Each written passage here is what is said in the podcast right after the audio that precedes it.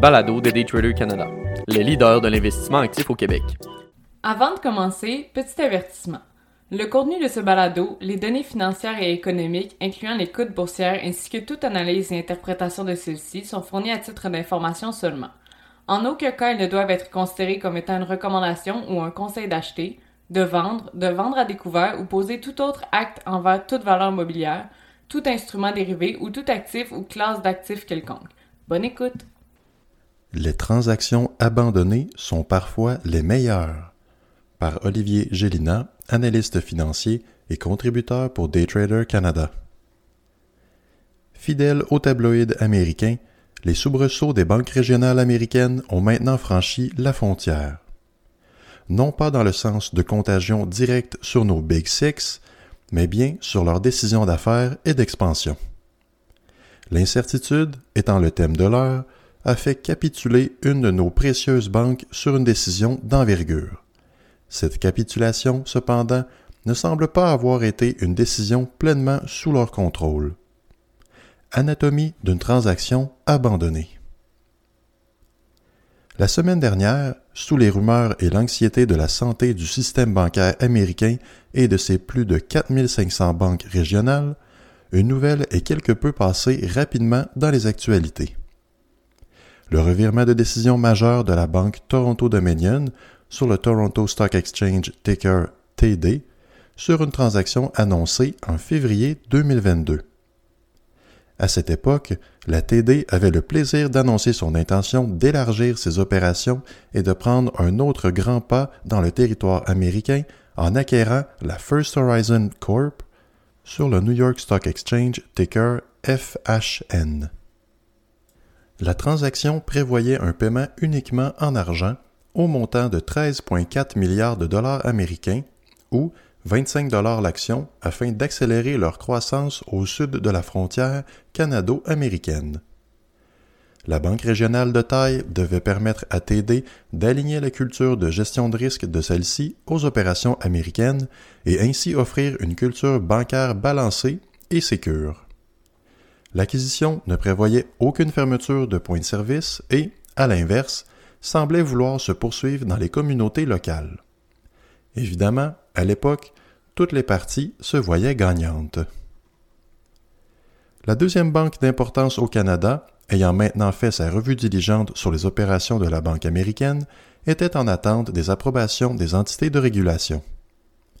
Quoique les actionnaires de la TD comprenaient l'envergure d'une telle transaction, le temps s'écoulait.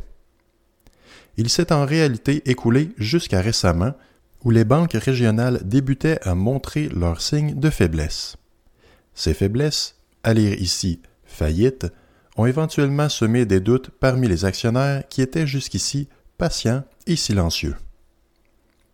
L'obtention de l'approbation des régulateurs est une condition usuelle à n'importe quel contrat d'acquisition ou de fusion corporative. Il s'agit en réalité davantage d'une formalité qu'une condition lorsque le secteur d'affaires n'est pas déjà hautement concentré. Petit clin d'œil à l'acquisition de Shaw par Rogers. Or, ici, l'environnement des banques aux États-Unis était dominé par des faillites, difficultés financières et autres rumeurs à saveur similaire.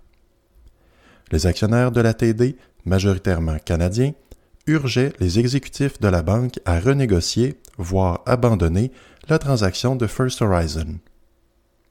Ce sentiment d'urgence était devenu perceptible au début de avril 2023, soit une époque où les approbations étaient toujours en attente, mais surtout une époque où l'échec de la transaction due aux approbations venait avec une indemnisation de 25 millions de dollars à First Horizon. L'abandon sans raison valide de la transaction exposait la TD à des poursuites judiciaires quantifiées à près de 1,6 milliard. La semaine dernière, alors que la pression montait sur le système américain, la TD annonçait qu'elle mettait fin à leur entente d'acquérir First Horizon. L'annonce a provoqué une onde de choc sur le cours de la banque américaine, une parmi tant d'autres. Le titre de First Horizon, sur un respirateur artificiel de par ses liens avec la transaction avec TD, a chuté de plus de 40% jeudi dernier.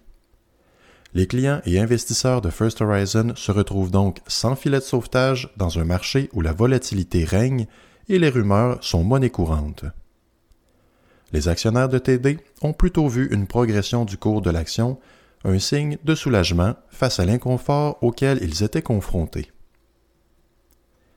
Suite à cette annonce majeure, plus d'informations sont sorties sur les raisons entourant le retrait mutuel de l'entente.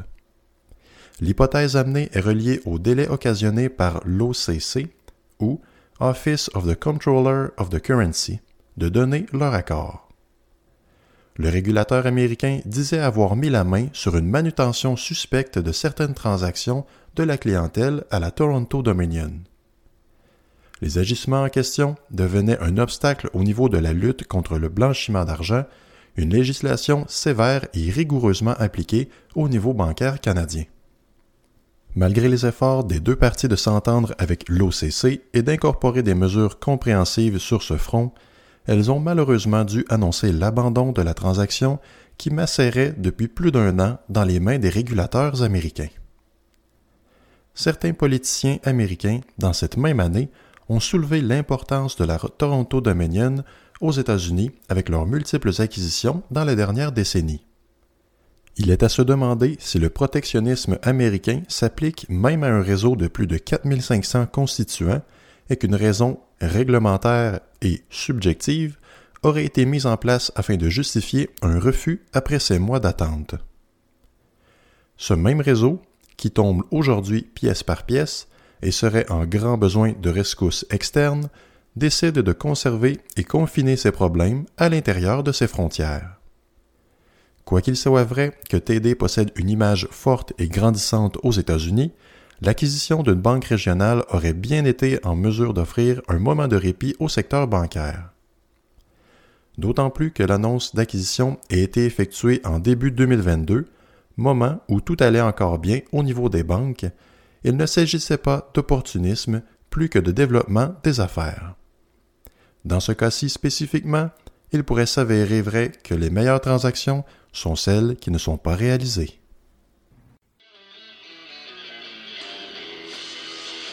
C'était le balado de Daytrader Canada. Pour plus d'informations sur nos programmes de formation et d'accompagnement, veuillez visiter daytradercanada.com.